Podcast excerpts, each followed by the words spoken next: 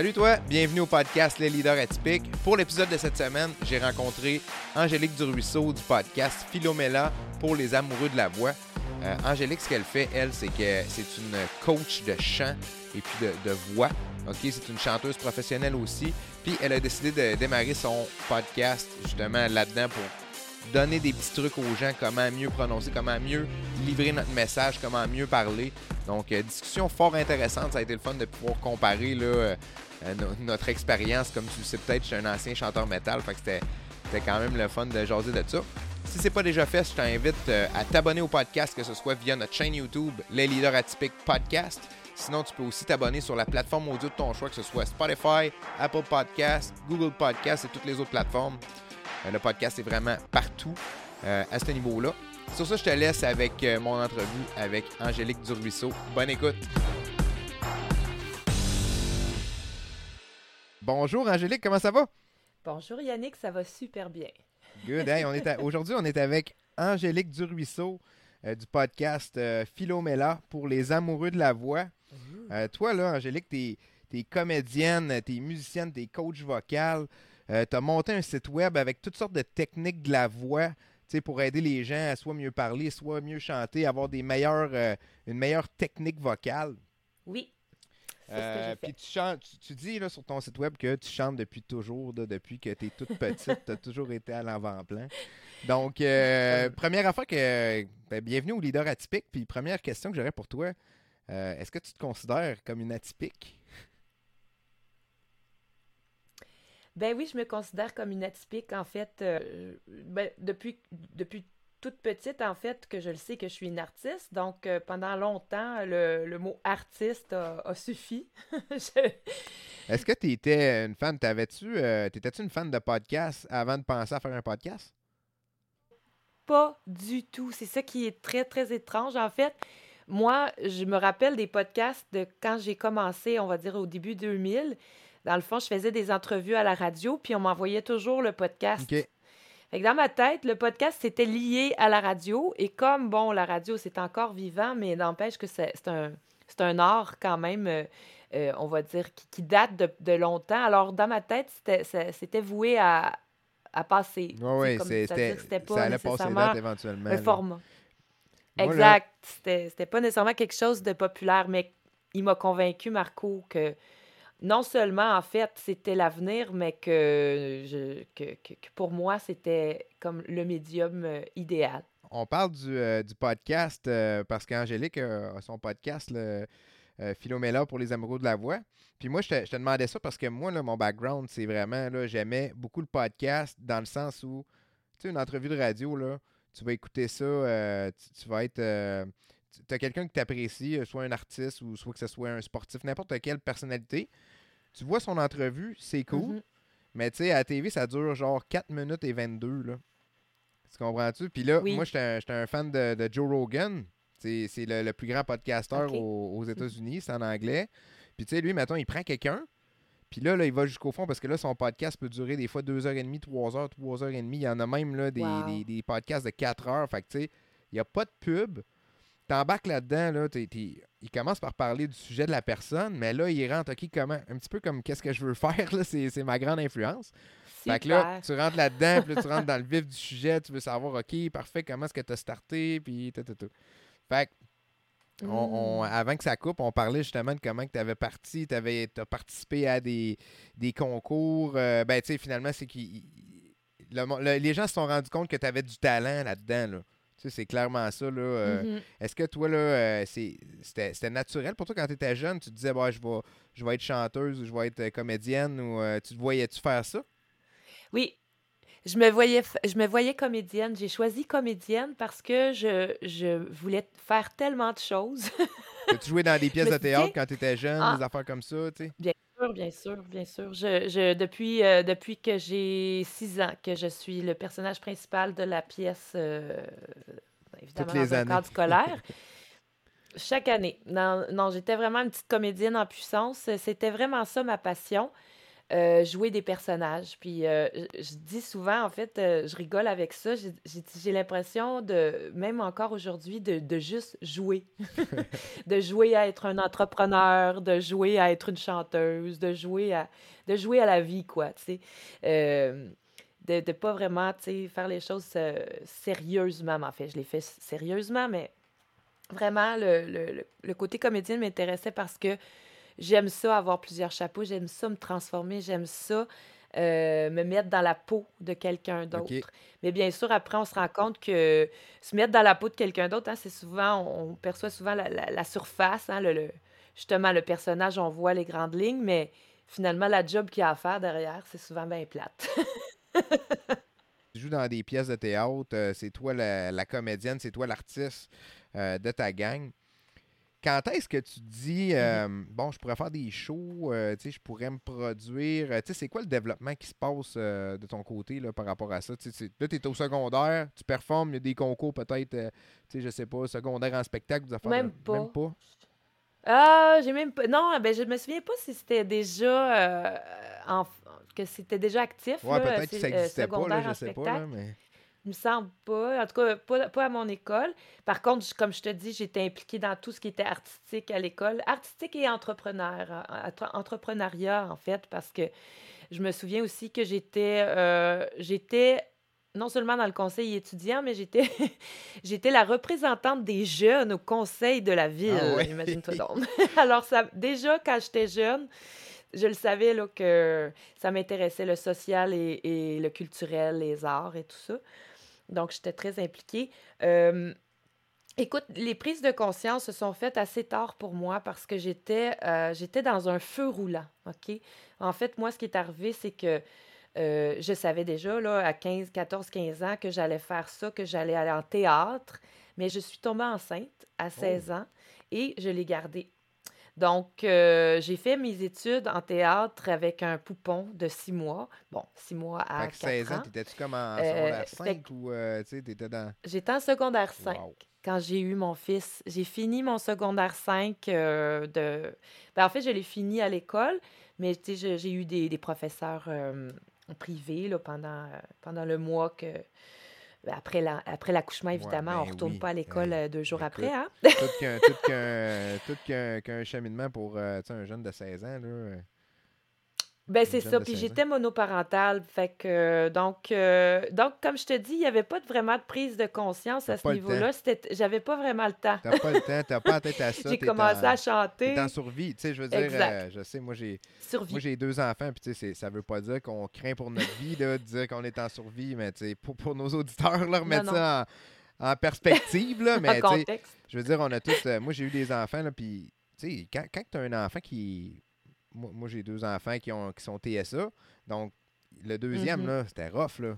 écoute, là, j'ai pas dormi la nuit. Il a pas fait ses nuits pendant un an et demi de temps, là. Je te jure que tu m'aurais mis un mur de béton, là, puis euh, je pense que j'aurais rentré dedans à 100 km/h, là, puis euh, sans trop me poser de... Ah. C'était... Chut, chut, chut. Fait que, tu sais, c'est ça. Fait que ça, c'est un gros... Euh, tu sais, c'est quand même une grosse partie de ton histoire, là. Oui, oui, ça l'est. Puis, tu sais, en fait, honnêtement, je vais être je vais te dire, là, au départ, ça, ça se passait très bien, même si c'était rock'n'roll, mais comme je te dis. J'avais pas le temps là, de, de réfléchir à c'est quoi je veux, puis c'est quoi ma vie, puis tout ça. J'avais 70-80 heures d'école, euh, j'enseignais le, théâtre la fin de semaine, je chantais dans les bars le soir, et j'avais mon fils euh, à travers tout ça. Donc, euh, on va se le dire, c'est que c'est plus quand, euh, justement, quand William a été un peu plus, William, c'est mon fils, quand il a été un peu plus grand, ben c'est sûr que là, à l'école, ça se passait pas si bien que ça. Et euh, c'est là que je me suis mis à, lire un petit peu plus sur les atypiques. Je me, je me posais beaucoup de questions parce que en fait, euh, il respectait pas du tout l'autorité, mais en fait, il y avait des, réactions vraiment étranges par rapport à certains types d'autorité. Et fait que c'était vraiment difficile, mais il était quand même très doué là, au niveau scolaire, tu sais. Fait que c'est sûr que là, c'est sorti. Bon, peut-être qu'il est un, un surdoué, machin. Fait que je me suis mis à lire sur, sur le sujet euh, énormément euh, pour finalement découvrir, dans le fond, que, ce, que, que de, la personne donc, dont on parlait dans le livre, en fait, c'était plutôt moi. C'est tellement un classique, ça. euh, euh, Aujourd'hui, là, euh, parce que ce matin, j'ai passé en entrevue Martine Labrèche, qui est dans. Qui, qui- Ah puis, oui. euh, elle, elle travaille vraiment avec ça. Puis, tu sais, on a un peu. on a tout un peu. Beaucoup de gens qui font un suivi pour le- Mhm. leurs enfants pour quelque chose qui, qui, qui marche pas ou qui est spécial ou qui est atypique. On va se le dire, ben, on se rend pas mal tout compte que. Ah, c'est euh, c'est un moment de, de, de remise en question, puis tu sais, de se regarder dans le miroir et de dire Ouais, c'est moi ça, c'est pas mal moi. Puis moi, tout, j'étais de Ouch. même. Puis écoute, j'ai le même, exactement le même, euh, même euh, parcours que toi à ce niveau-là. Tu sais, c'était en accompagnant mes enfants. Moi, quand j'étais jeune, j'étais dans l'anxiété mur à mur. OK? Mm. J'étais super tranquille.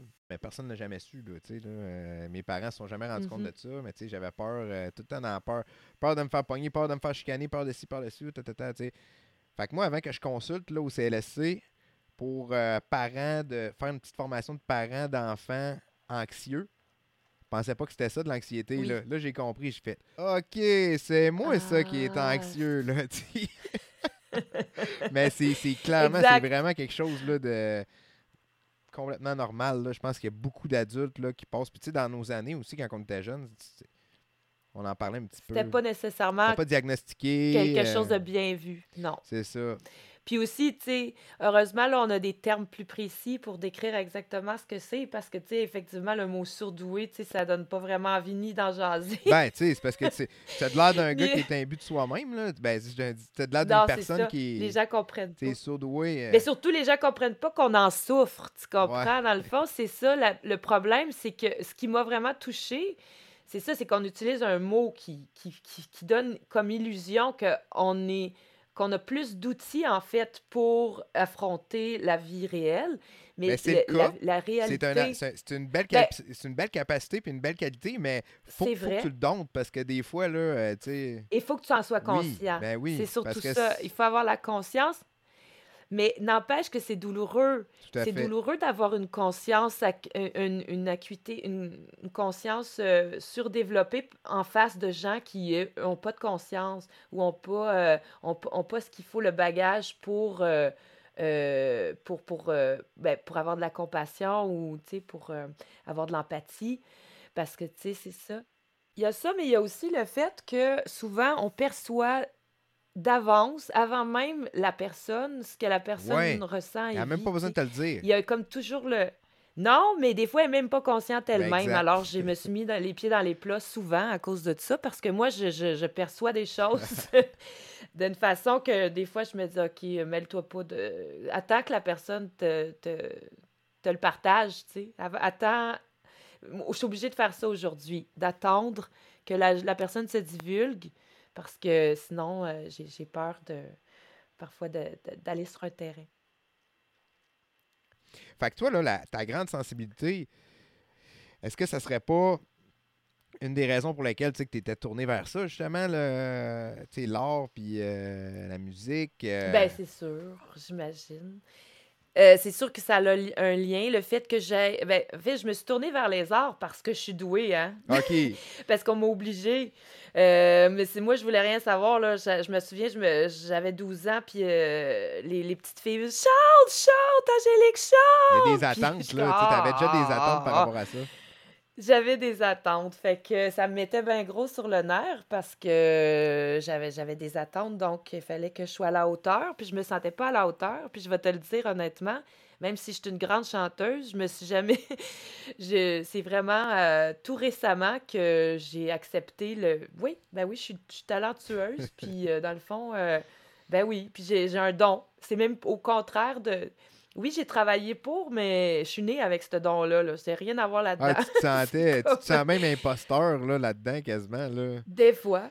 Ah ouais, je me, je me sens imposteur parce que justement, j'ai jamais rêvé de faire ça. Tu sais, tous les chanteurs que je connais, là, ils sont prêts à affronter n'importe quoi. Ils veulent tellement réussir. Moi, j'ai pas ça. J'ai pas ce feu-là. Non, je suis même des fois, je monte sur la scène puis je m'excuse. Mais je le sais que les gens, ils veulent m'entendre. Je le sais que je leur fais du bien, puis tout ça. Fait que je le fais parce que, parce que ce retour-là est, est très important.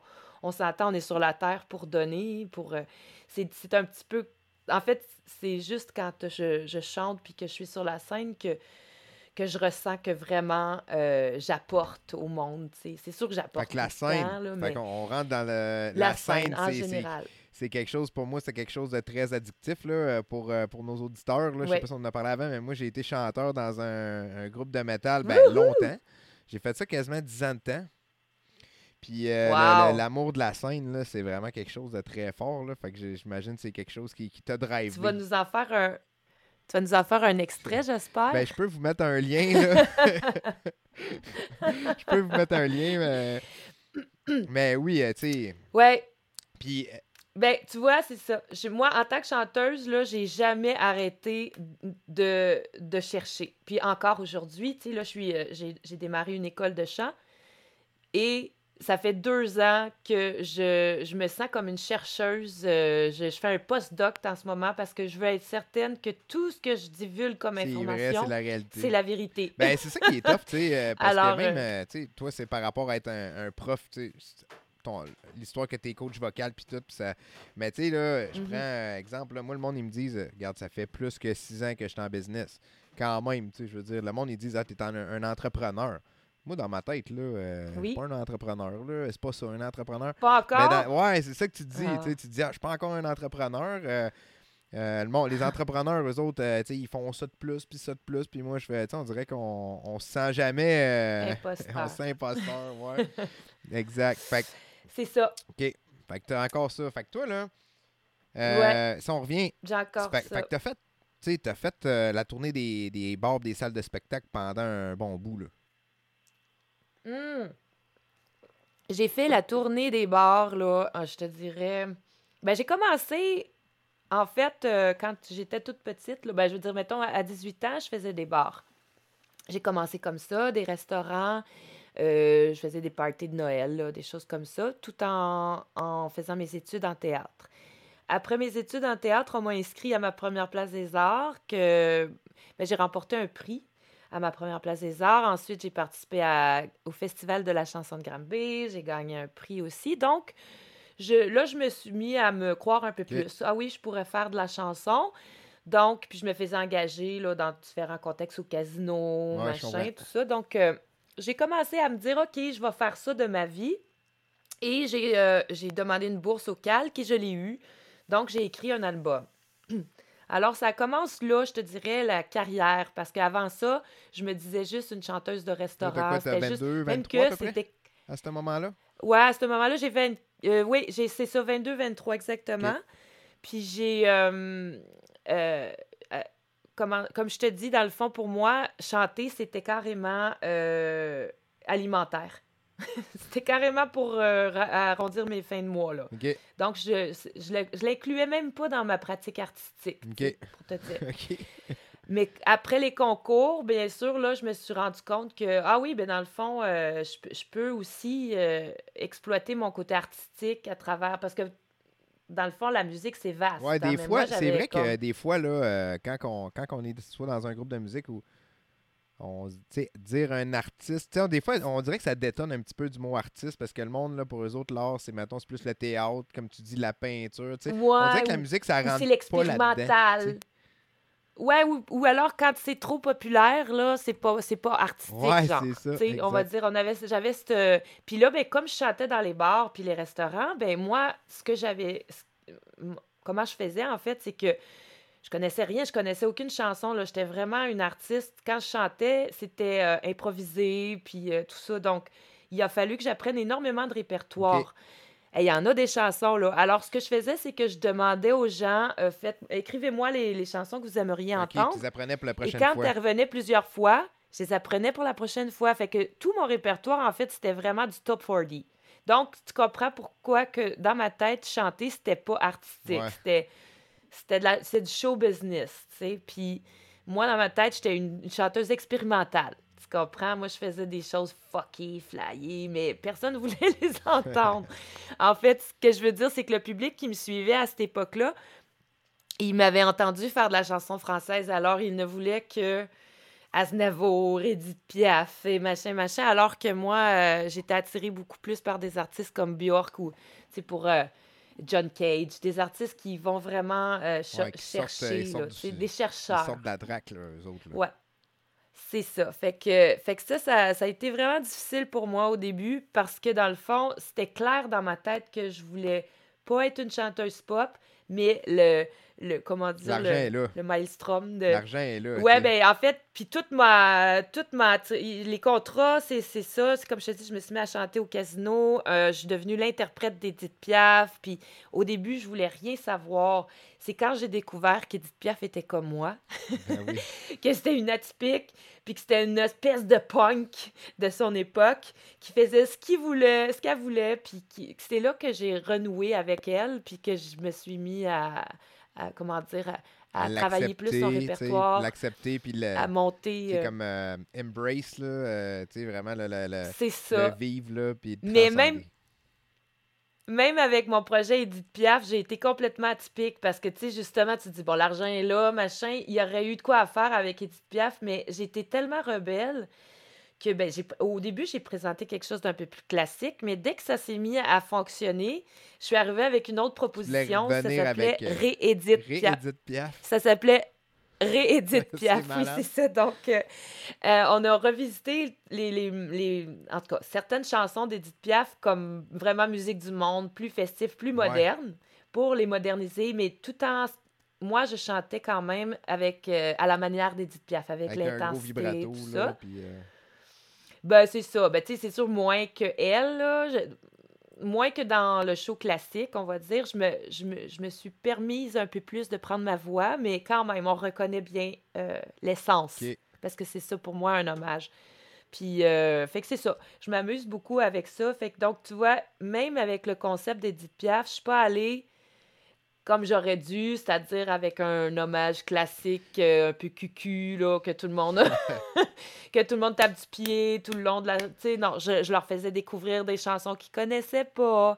Euh, je, leur, je, je les faisais en jazz, je les faisais en, avec des versions euh, étonnantes, on va dire. Mais ça a bien marché, mais ce que je veux dire, c'est que j'ai j'ai un peu de mal à penser grand public. Puis là, maintenant, je le sais pourquoi. Ben oui, c'est ça qui fais pas partie C'est ça qui est, c'est ça qui est le fun avec, euh, tu sais, justement, le- le- les avancées. Puis, tout le monde, la société est plus ouverte aussi. Fait que, tu sais, euh, il y a de la place pour tout le monde. Euh, J'aimerais ça qu'on parle, tu sais, parce que, euh, tu sais, t'as fait ça pendant un bout, là. C'était c'était comme toi, à ce moment-là, mettons, là, au, au courant de, de- des, des 7, 8, 10 ans après ça, toi, c'est surtout ça, tu sais, c'est euh, c'est beaucoup dans... Mhm. c'est- Tu, tu vis de ça. Mhm. Finalement, tu fais des shows. Euh, Est-ce que tu as commencé à faire euh, coach vocal à ce moment-là? C'est quand est-ce que tu as comme une... euh, oui. J'enseigne depuis que j'ai 18 ans. En fait, je- comme je te disais tantôt, j'étais encore à l'école de théâtre quand j'ai commencé à enseigner. Et le chant, et la danse, et le théâtre. Aux enfants, aux, aux adultes aussi. Dans, dans le cadre d'une école, à un moment donné, je suis déménagée. Là, je suis devenue... J'enseignais dans une école de chant. Donc, j'ai enseigné encore le chant, mais j'ai quand même mis ça de côté pendant plusieurs années parce que j'étais trop occupée avec ma carrière. Puis en fait, euh, j'enseignais juste à, à des amis, à des professionnels ou à des semi-professionnels, des gens qui me le demandaient. Puis souvent, c'était des. C'était pas plus nécessairement. des là, conseils euh, ou des mises à niveau que d'accompagnement? Ouais, du euh, coaching, c'est ça. Ouais, c'est ça, dans voulant dire que c'était pas nécessairement toujours régulier, Ok. là. C'était selon mes horaires et tout ça. Mais euh, j'ai toujours adoré enseigner. Parce que pour moi, enseigner. En fait, euh, une autre affaire que je t'ai pas dit, c'est que dans le fond, je suis une chanteuse euh, instinctive. Donc, j'ai pas appris à chanter. Tu l'avais. J'ai appris, ouais, j'ai appris à expliquer ce que je suis capable de faire spontanément. Puis c'est vraiment ça qui est ma particularité parce que c'est pour ça que je me suis sentie imposteur aussi au niveau Parce que tu n'avais pas eu besoin de Euh, travailler de- ta technique. de l'enseignement. Ta technique était déjà bonne. Ben, c'est ça qui se passe. Puis, tu sais, dans le fond, il a fallu que j'étudie c'est quoi les problèmes que les gens rencontrent, en fait, quand, euh, quand ils, ils- ils abordent le chant, tu sais, parce que moi, je les ai pas eu, ces problèmes-là. Bon, bien sûr, j'en ai eu quelques-uns, là. J'ai perdu la voix après avoir chanté 6 heures, 7 heures de temps. qui euh, qui ne l'aurait pas, ça. euh, qui ne l'aurait pas perdu?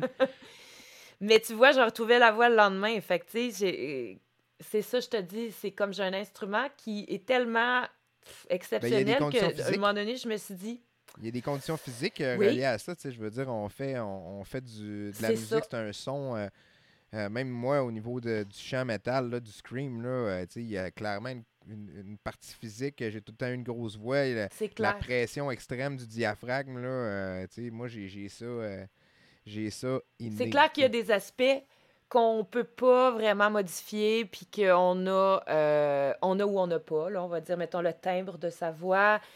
On peut le changer, on peut le travailler, mais on peut pas changer. euh, la, c'est ça, il faut accepter des choses. Mais en même temps, il y a énormément de choses sur lesquelles on peut travailler. Mais je te dirais que le premier obstacle, euh, c'est souvent psychologique. Ah ouais. OK? Parce que dans le fond, bien sûr, parce qu'en fait, chanter, c'est très lié aux images mentales. C'est très, très lié à l'état mental dans lequel on se met, puisqu'en fait, on ne voit pas ce qu'on fait. Hein? Tout, est, tout est lié aux images mentales. Donc, souvent, je te dirais, la plupart des problèmes que je trouve, des problèmes qui ne se règlent pas rapidement, c'est lié à quelque chose qui se passe dans la tête. Un mauvais, euh, une mauvaise compréhension. euh, souvent, ça va être euh, qu'on a compris l'inverse. euh, ou à- Ben, alors ça, euh, le- qu'on a des préjugés. Faut que tu Hmm? le files aussi, tu sais, la technique, là, euh, parce que même si c'est quelqu'un qui t'accompagne, là, il le file pas pour toi, tu sais, on est capable de voir un peu euh, en fonction du son qui sort, puis tu sais, comment que ça se passe, mais... C'est sûr, mais il y a des gens qui se font pas confiance. Alors, il y a des gens qui, qui vont dire. qui, qui- j'ai des élèves, par exemple, qui vont me dire C'était-tu correct? C'était-tu correct? Bon, qu'à la deux, les deux, trois, quatre, cinq premiers cours, ils me demandent ça, je, je comprends. Mais après deux, trois ans, je me dis Ben là, à ce moment-ci, il faudrait que tu te fasses confiance. Quand tu. Ah, puis la Quand confiance, ça fait ça deux, trois ans que tu étudies ta voix, ben c'est ça qui se passe. Mais tu sais, euh, c'est que souvent, c'est quand je te dis ça se passe entre les deux oreilles, c'est toutes sortes de, de raisons, mais c'est c'est que euh, souvent, tu sais, par exemple, j'ai un autre type d'élève qui va essayer une fois, deux, puis il va me dire je suis pas capable. Ou alors qu'il l'essaye même pas, puis il dit je suis pas capable. Puis là, moi, je dis, mais là, tu l'essayes même pas, comment tu peux dire ça? Moi, en fait, je suis une bonne chanteuse parce que j'accepte de faire des pas beaux sons jusqu'à temps Ouais. que j'en fasse un beau. Faut que tu faut que entendes ton pas T'sais. beau son aussi pour savoir que... Exact. Puis, 12 fois en ligne. puis tu sais, mettons, là... euh, mais, mettons, là, que t'es dans un show, puis là, t'as une note à pousser, tu sais... des- Il y a tout le temps la note là, dans une tonne là, qui est plus aiguë, là, que tu as de quoi à pousser, là, puis là, tu as peur de le manquer, puis là, t'as- t'es tellement crispé. Si Ah. t'as pas de confiance, Faut c- pas avoir ouais, peur. Exact. Faut que tu te Mm. pitches dans le vide. Euh, mais Mm. tu sais, ça, euh, je veux dire, ça- c'est comme dans n'importe quoi. hein, ça vient avec la pratique. C'est avec la pratique qu'on qu'on développe la, la, confiance. puis- Exact. Fait que quand est-ce que. Ben, tu vois, moi, j'ai le, con- j'ai le problème contraire complètement. Tu sais, moi, les grosses notes, j'en faisais, j'en faisais trop. tu sais. Fait que ce qui était euh, vraiment particulier, c'est que depuis quelques années, je travaille vraiment sur mon son doux. Ouais. Ben, c'est quoi? Moi, là, dans. regarde, parce que ma, ma prochaine question qui était un peu en lien avec ça, c'est quand est-ce que tu t'es rendu compte que la technique, c'était important pour toi? Puis, tu sais, ce que je comprends, on a comme un peu répondu à ça parce que toi, tu. tu euh, essayais de comprendre qu'est-ce que tu faisais de bien. Mm. Qu'est-ce qui faisait que tu étais capable de le faire versus les autres? Mais Ben, t'as je eu des cours de technique? eu des cours de technique? Il y a des gens qui, Quand- qui t'ont expliqué comment ça marchait? Bien sûr que qu- quand j'étais plus jeune là, au secondaire, j'ai eu, euh, j'ai eu la chance, en fait, c'était un professeur de religion, mais qui faisait un cours d'opéra, puis il venait se pratiquer euh, le midi, puis moi, ben, j'étais curieuse, je l'entendais, alors je me suis immiscée dans la salle, et donc euh, il me partageait tout ce qu'il savait, là, tout ce qu'il apprenait de Ah ouais? son, de son cours d'opéra. Fait que- ouais, fait que moi, dans le fond, on va dire, c'est mon, mon, ma prom- mon premier contact avec la théorie, mais je le trouvais bien drôle. Puis il m'enseignait des principes d'opéra, alors que là, moi, je chantais plus du pop. Fait que, mais je commençais, tu sais, à m'intéresser, mais pas encore assez. Euh, C'est-à-dire, j'ai pas eu de prof pendant des années. J'ai commencé à chanter dans les bars, comme je te disais, là, de 9h à 3h du matin. Donc, je chantais 6 heures de temps quand même, là. Fait que j'en chantais du répertoire, puis j'en chantais des, euh, des, des choses complètement à l'opposé, là, des, des très, très graves, puis ah, complètement aigus. Donc, euh, tu sais, j'ai- découvert que mon instrument, il était très, très euh, flexible, très étendu.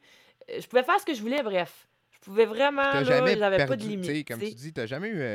Oui, c'était ça, je l'ai perdu parce que jour, je voulais aller étudier, puis là, ben, en étudiant, là, les, ce que les gens me disaient, j'essayais de le computer, parce que moi, ça m'intéresse toujours, je veux toujours m'améliorer.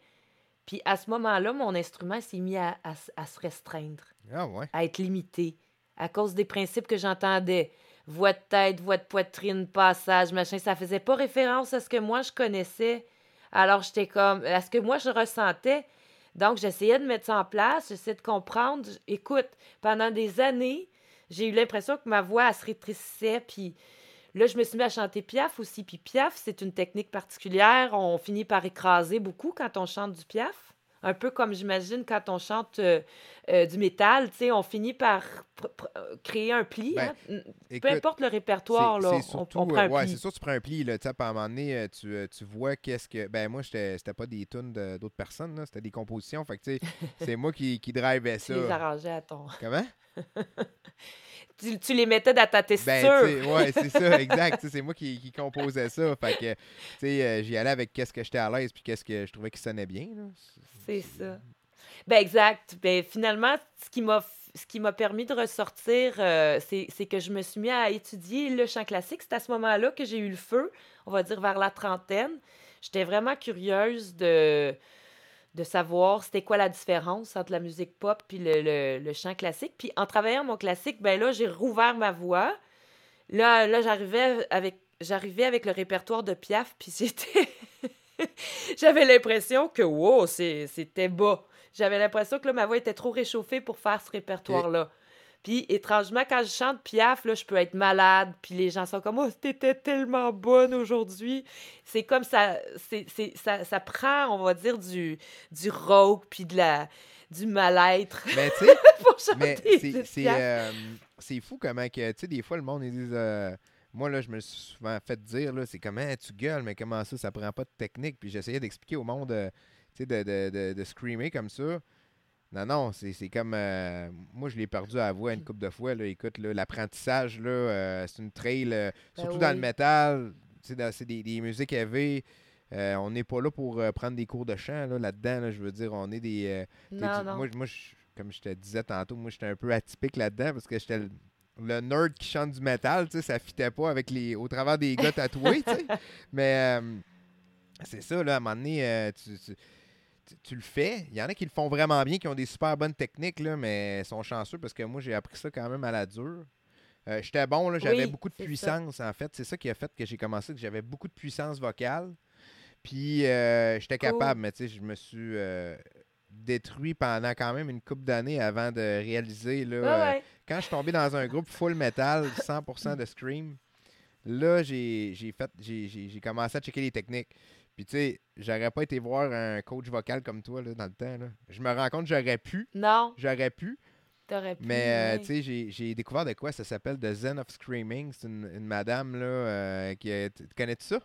The Zen of Screaming? non. C'est une Mais madame, elle a genre, euh, elle doit être dans la soixantaine, là, puis elle a un DVD, puis elle accompagne les chanteurs de métal, genre chanteur international, là, en tournée, là, puis tu sais, une tournée là, de métal, là, c'est pas euh, deux shows par semaine, c'est, t'as 30 jours dans un mois, là, puis il y a 28 shows, là, tu sais, puis... euh, tu tabarnouche. c'était intense. Fait que, tu sais, j'ai commencé à me réchauffer, faire les exercices. Puis là, je suis devenu, tu sais, mettons, de...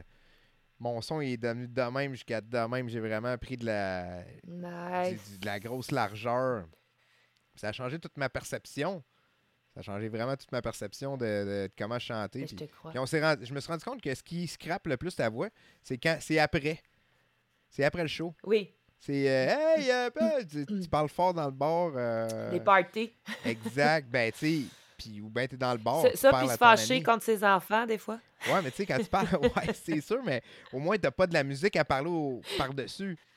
Tu sais, si t'es dans le bar, tu parles à ton chum, ben là, tu parles vraiment fort pour qu'il t'entende, puis là, tu forces ta voix tout le temps. Fait que, tu sais, je me suis rendu compte Ouais, que c'était ça. ça, c'est destroy. Regarde, je- Ça, puis la colère. C'est pour ça que je disais les enfants, mais tu sais, c'est sûr que. Mais tu sais, être en colère, c'est vraiment pas Non. bon pour la voix. mais tu sais, c'est- là non, que je trouve vraiment que, pas.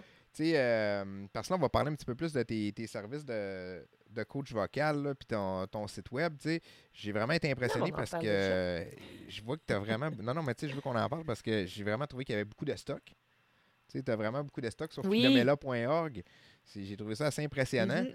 Puis, l'autre fois, j'ai fait partie, tu sais, tu, euh, on- parce qu'on était ensemble dans le club Momentum là, pour euh, l'Académie du Mhm. podcast. Puis, euh, quand tu as fait ton, euh, ta présentation, ben, je me disais, ouais, c'est bon, c'est vrai qu'on on peut se réchauffer au début de la journée Bien pour, sûr. premièrement, moins forcer, mieux, mieux, mieux sortir là, son son, moins se briser. Puis, tu sais, il y a une affaire, moi, qui, qui me scrape pas mal, c'est quand je vais dans l'usine, puis je fais une présentation. Exemple, là, j'ai euh, j'ai- j'ai une gang, je sais pas, il y a 10-12 personnes là, ou euh, des clients qui viennent euh, voir quand- nos installations. Puis là, on est au travers des machines, puis là, je parle, puis ouais, telle affaire, ouais, telle, affaire, tu sais, pour qu'ils m'entendent bien, ils sont pas tous Ah. proches. C'est sûr, c'est sûr qu'à la fin de Mm. ça, là, euh, j'ai à avoir au. Sûr, sûr, sûr, sûr, sûr. Tu sais, j'aurais C'est intérêt sûr, à. il faut que tu utilises Ouais. Les, mêmes, euh, les, les mêmes outils que quand tu, tu fais ton, ton screaming. Ouais, ben c'est ça, j'ai- j'aurais euh, intérêt à ramener ça. Tu sais, à cette heure, euh, je- Le soutien vocal, Ouais. hein? C'est ça? Je, je, me souviens pas si j'en ai parlé là, pendant. Non, mais moi, lors je, l'ai peut-être cette, euh, manqué, là, euh, parce qu'il a fallu que je quitte à un moment donné, là. Mais. euh, Ah, ben, ou sinon, ça se peut que ce soit dans un autre, parce que j'en ai fait plusieurs, en fait. J'en fais presque un à chaque mois, dans le fond, un, un coaching vocal. Fait que tu peux aller voir dans le Club Momentum, là, il y a plusieurs coachings. Mais euh, je te dirais, en fait, que oui, une des manières, ben, c'est premièrement d'apprendre à projeter, mais pour, apprendre à projeter, il faut bien, bien maîtriser le soutien, le soutien vocal. En fait, ce que ça fait, le soutien vocal, c'est que plutôt que d'avoir euh, l'attention juste, juste dessous tes cordes vocales, plus, plutôt que tes plutôt que tes muscles laryngés qui, qui filtrent l'air, ben c'est c'est vraiment l'action euh, là, l'action de ton diaphragme et de tes côtes flottantes, en fait. Les côtes flottantes, là, c'est juste Ouais, à la base de ta cage thoracique. Ben, en fait, ça fait tout le tour, hein, parce que dans le fond, la cage thoracique, on va l'imaginer comme un tonneau. Oui. Un tonneau, un- un- donc ça s'ouvre, mais de chaque côté. Là, ça s'ouvre en avant, en arrière, de, sur les côtés. Et donc, ça fait, moi, j'aime bien l'image d'un... Ça fait comme un parachute, si tu veux. Ouais, ben, Le écoute, bas, mais- la cage thoracique. Melissa Cross en parlait un- dans son un- DVD. Il y avait des exercices là-dessus. Puis c'est comme. Elle, elle, ce qu'elle disait, c'est que tu essaies d'avoir ta. Tu sais, ton, ton tonneau, là, ou ta, elle appelle ça ta tank, là. C'est ça. C'est ta, Ta ton- tank. ta tank est pleine dans le bas. Puis c'est juste le haut que tu vides. Puis tu sais, comme. Puis tu te ramasses à avoir beaucoup plus de souffle. Tu sais, quand tu parles, là, tu pourrais. euh, Non seulement plus de souffle, mais surtout, c'est que ton, au lieu, comme je te disais, au lieu que la tension elle soit juste sous les cordes vocales, ben elle se trouve beaucoup plus bas. Alors ça libère tes ben cordes ouais, exact, vocales. ça résonne tes partout. cordes vocales à ce moment-là. Ça résonne plus. C'est Puis, ça. euh, puis, tu sais, c'est. Pour imager, là, pour ceux qui nous écoutent et sont pas nécessairement à l'aise avec les, les techniques, c'est que quand tu inspires, c'est comme tu- si tu inspirais par ta bedaine au lieu de. Tu sais, souvent, on va prendre un. ins- on va inspirer, puis c'est plus le, le chest là, qui. Bon, ben là, c'est pas là qu'il faut que tu l'ailles, faut Ben, que tu l'ailles en en, fait- bas avant. C'est ça ta base, finalement. C'est sûr. Ben, en fait, c'est pas qu'on respire comme ça naturellement, c'est plutôt que quand on veut avoir un contrôle, c'est là, là qu'on se met à bloquer notre, notre respiration. Mais je veux, je veux juste faire un point, c'est que naturellement, le- le- en fait, la respiration, c'est un c'est réflexe. hein. Ouais. Quand tu dors, là, tu respires puis tu t'en rends pas compte. Puis non seulement tu respires, mais tu respires bien, profondément. L'air va jusqu'au fond. Tu respires comme il faudrait respirer. Surtout l'inspiration. Ouais. En fait, l'idée, c'est que quand on chante ou qu'on parle, ben dans le fond, on a une action sur notre expiration. On retient l'expiration. Parce que dans la vie, si on fait juste inspirer, expirer, on va expirer beaucoup plus rapidement. Mhm. Hein? D'accord. Mais quand on parle, on fait blablabla. Alors, on est comme un peu en apnée. Ouais, je comprends. On retient l'air. Donc, c'est ça. Fait que c'est vraiment, le soutien, là, c'est vraiment comme le diaphragme qu'on empêche de remonter pour vider les poumons d'un coup, puis les, le, la, la p'ti- comme je dis, le parachute, la tank, La tank. qui, euh, s- qui, se, qui s'ouvre pour empêcher, pour- justement pour empêcher l'air de remonter euh, euh, trop rapidement aussi, pour, euh, pour contrôler le débit plus bas. Mm. Puis la projection, ben là, c'est l'image mentale, c'est-à-dire que hein, si tu parles à quelqu'un qui est au fond de la pièce, ben il faut que tu, faut que quand tu tu tu t'adresses à lui, ben que tu t'imagines euh, que ta voix, elle se rend à lui. Hein? Donc, euh, j'aime bien, moi, l'image euh, du tireur à l'arc. Mais d'ailleurs, euh, j'ai... Non, mais si vous voulez avoir plus d'informations sur, sur comment ça fonctionne, chanter, j'ai fait un, un beau masterclass, en fait, qui explique mon outil, la spirale du travail vocal, affectueusement appelé la roue. Mais c'est très. je te raconte tout de suite après pourquoi. Je l'ai vu celui-là, là, je l'ai vu. Ben, tu sais, je l'ai pas, pas consommé, là, j'ai pas vu le, vidéo, mais Pas consulté, encore. Ouais, excuse-moi, mais tu sais, j'ai vu. Pas de J'ai vu, sais, que c'était disponible justement, là. Puis. C'est ça. Donc, ben, en fait, euh, c'est que j'ai une formation complète là, euh, euh, sur la technique vocale. Donc, deviens un super chanteur en un an. Mais si vous êtes curieux de voir un petit peu c'est quoi la, roue dans son ensemble, j'ai un, petit masterclass là, qui décrit rapidement les 12 éléments, dans le fond, puis avec des petits exercices. Fait que ça, c'est un petit préambule, comme on dit, pour voir, découvrir ce que c'est. Exactement. Puis fait que la spirale vocale. La spirale vocale sur philomela.org. Puis euh, de toute façon, je vais mettre les liens euh, dans, le, dans la description. Puis je voulais que, euh, aussi qu'on parle d'une dernière chose. Ben, j'aimerais ça t'entendre parce que je sais que, tu sais, pour toi, la pandémie, là, je veux dire, tu faisais des shows. Puis là, tu es arrivé en 2020. Mm. Moi, j'ai vécu un peu la même affaire que mon entreprise. J'ai perdu 95 de ma business. Mm-hmm. J'aimerais ça que tu nous parles un peu de comment ça s'est passé là, pour toi. Qu'est-ce que tu as fait? C'est là, dans le fond, que tu as décidé de, de faire ton site web? Oui. Euh, bien sûr, en fait, euh, ben, comme je t'ai dit, moi, je suis une hyperactive. Puis là, jusqu'à, on va dire, euh, on va dire qu'en 2019, là, j'étais en train de me dire, bon, je suis fatiguée. j'ai le goût de prendre un... J'ai le goût de prendre du recul. J'ai le goût, j'ai goût que ça soit plus facile, ma vie. Là, je suis année de... De courir. Fait que, euh, ouais, de courir. Puis, euh, je, me souviens que je me je, suis allée travailler un petit peu à la Place des Arts. C'était plus pour dépanner quelqu'un, mais quand même, ça m'a fait un peu du bien aussi de me replonger dans tout ça. de, revoir le monde. Parce que, tu sais, on s'isole un petit peu quand même hein, quand on est... Bon, là, je suis en, en, 2019, fait qu'on n'est pas encore en pandémie. Je suis pas isolée à cause de la pandémie, mais euh, parce que justement, je travaille trop, puis je travaille tout seul, puis je fais ma business tout seul, puis euh, j'étais un peu tannée de tout ça. Euh, mais bon, pour, je sais pas si on va, je vais te raconter cette histoire-là ici, là, mais dans le fond, en plus de ça, il est arrivé une autre histoire, une histoire d'horreur. J'ai failli perdre ma maison en 2019, à la fin 2019. Donc, quand 2020 est arrivé, je t'avoue que ma première réaction, ça a été, tu sais, c'est-à-dire mars, là, quand on a été arrêté, j'ai fait comme Ah, un break forcé. C'est cool. Je vais le prendre. Fait que je l'ai pris de même quand, les, on va dire, le premier mois, le deuxième mois, j'étais presque heureuse. J'ai vraiment pris comme si j'étais... Comme si on... Il y en a plusieurs. Il y a beaucoup de gens qui se sont sentis comme ça, honnêtement. Là, euh. Ben, on, est pris dans un feu roulant à un moment donné, tu sais, puis on sait pas quand arrêter, puis on n'a pas d'argent, fait qu'on n'est pas, on peut pas arrêter, on peut jamais arrêter, bref. Fait que tout ça pour dire que, que, que j'ai, c'est-à-dire, le premier mois, on va dire, je me suis reposée, mais je, je l'ai perçu, je l'ai pris comme une bourse, OK? Comme un peu un cadeau, là, tu sais, quelque chose que... Non, une bourse. ah, mais pas comme un cadeau. Non, moi, j'ai, moi les cadeaux du gouvernement, j'y crois pas. Moi, je savais qu'on allait payer à quelque ah, part. Ah, OK, OK, je comprends. que c'est pas un cadeau. Sauf que moi, justement, je suis habituée, là, euh, je demande, on, vit sur les subventions, sur les bourses. Alors, je me suis dit, ben voilà, c'est comme si j'avais reçu le calque. Fait que là, je suis, je suis, financée pour financer, on s'entend, là. Mais comme le calque. Non, ben, tu pour, euh, pour te faire là. Juste les frais de base. puis. Pour manger puis euh, dormir. Donc, euh, c'est ça. Fait que, puis là, j'ai créé, j'ai créé des chansons. hey, j'en ai fait des affaires quand même. On a essayé de faire des événements ici quand même. donc, j'ai essayé de, de, de, faire des vidéos. Je, je me suis trouvé une caméra. Ben, bref, j'ai au départ, ça se passait bien. Au bout de six mois, là, je, te dis que là, j'en pouvais plus parce que, premièrement, financièrement, ça marchait pas. Puis, deuxièmement, ben, euh, je sais pas, c'est, pour moi, pas voir de monde pendant six mois, c'est, euh, c'est vraiment difficile, tu sais. Ça a duré deux ans et demi. ouais, ça a duré un peu trop longtemps, mon goût, mais regarde. Ben, c'est ça. Fait que, évidemment, à un moment donné, il a fallu que je me, je me revire d'abord puis je me dise, mais d'un coup, ça dure comme ça. D'un coup, c'est la nouvelle façon de vivre. D'un coup que. Mais tu sais, on avait tellement pas.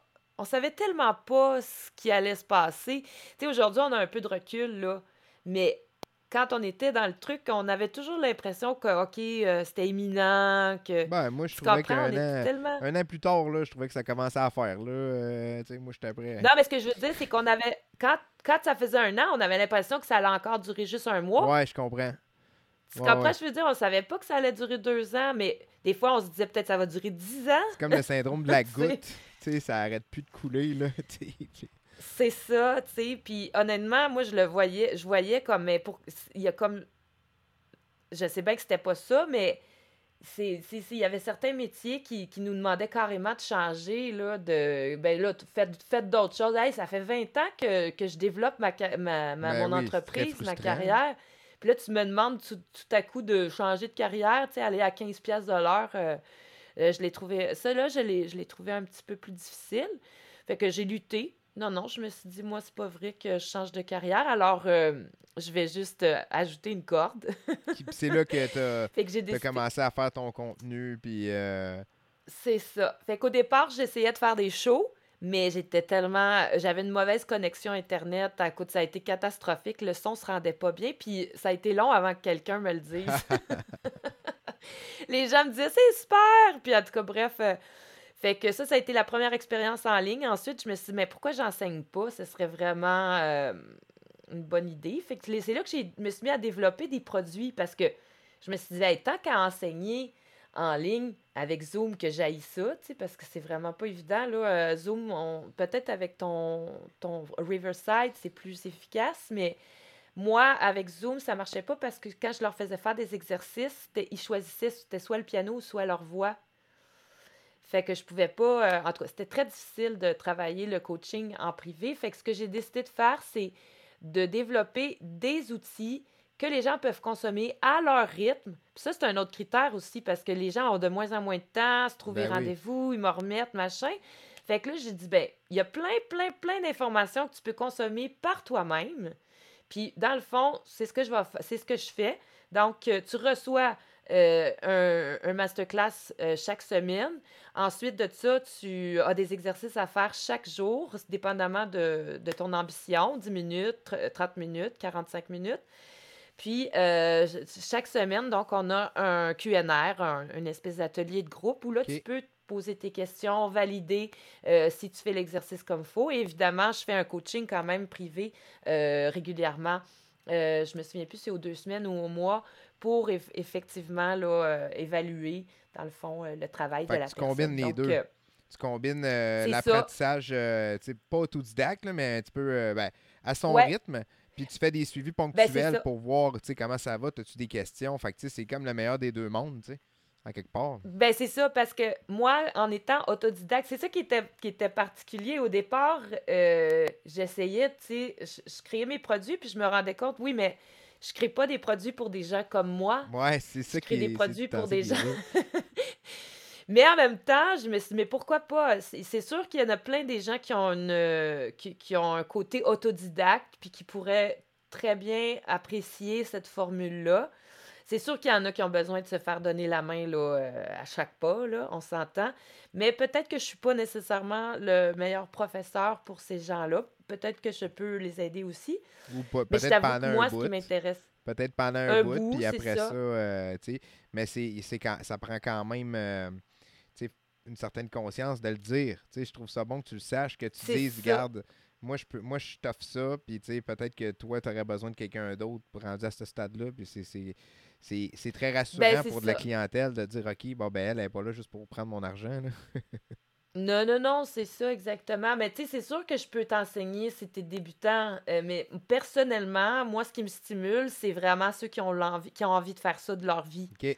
qui ont envie d'interpréter. tu sais. C'est vraiment ces élèves-là qui me. C'est pour ça que dans le fond, j'avais envie aussi de, de garder mon, mon horaire, c'est-à-dire me- mes plages Ta horaires liberté un pour peu. ces gens-là. Ben, c'est ça, parce que, tu sais, ça devient chronophage à un moment donné. Là. Tu sais, tu sais, moi, après 12 élèves par semaine, euh, pff, je peux- c'est parce que je, je suis aussi euh, chanteuse, je- Ben oui. J'enregistre. à un moment euh, donné, je fais- euh, tu peux euh, avoir. euh, tu sais, tu- veux. Regarde, quand tu as. puis ça, c'est. euh, J'avais lu ça parce que moi, quand la pandémie est arrivée, là, j'ai commencé à lire toutes sortes de livres tu sais, pour la business. On a perdu toutes nos ventes. Moi, j'ai commencé à lire sur le marketing, les Ouais. ventes. euh, tu sais, si, c'est ça. c'est ça. Tu sais, euh, il y, en a un, là, un. Seth Godin, là, qui est un genre de gourou du marketing. Là, qui, lui, lui, sa vision, c'est fais ça pour, exemple, là, ta capacité maximum, c'est 12 clients dans une semaine. là, ben fais ça pour tes Mhm. 12 clients, d'avoir les 12 clients exactement comme que tu veux. Ça serait qui ces 12 clients-là, c'est un peu ça, euh, tu choisis le profil de tes clients, puis tu es là pour eux autres.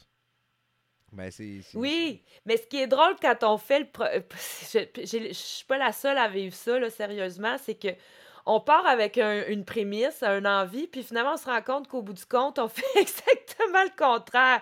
Ou qu'on se dit, ah non, je veux pas... euh, euh, moi, je veux m'adresser... euh, Tu sais, comme là, je te dis, c'est clair dans ma tête, je veux m'adresser aux professionnels, mais tous les produits que j'ai créés, c'est pour les débutants.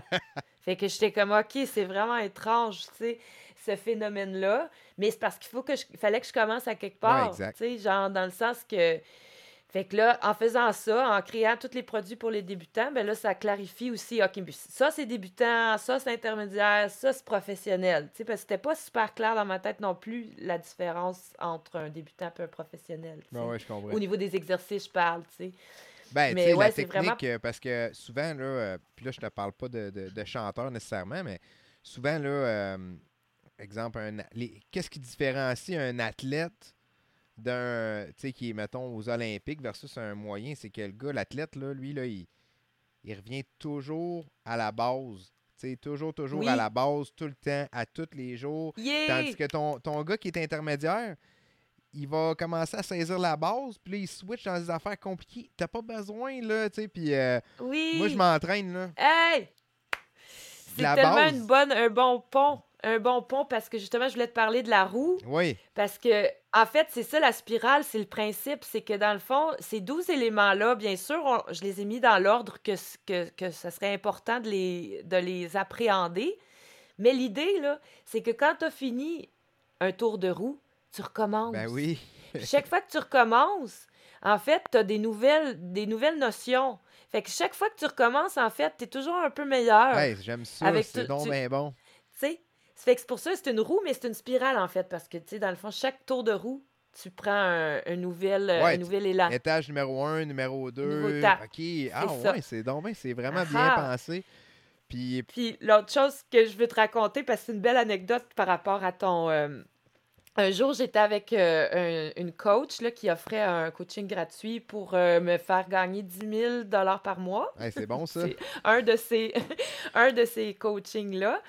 Et, euh, et c'est pour te, montrer à quel point parfois notre tête d'atypique, on est vraiment. euh, Et donc, moi, je me suis rendu compte, bien évidemment, qu'un de mes problèmes, c'est que je suis trop originale. Mes titres, mes titres, font pas référence à rien. Donc, Google, il est là. C'est quoi ça, Philomela?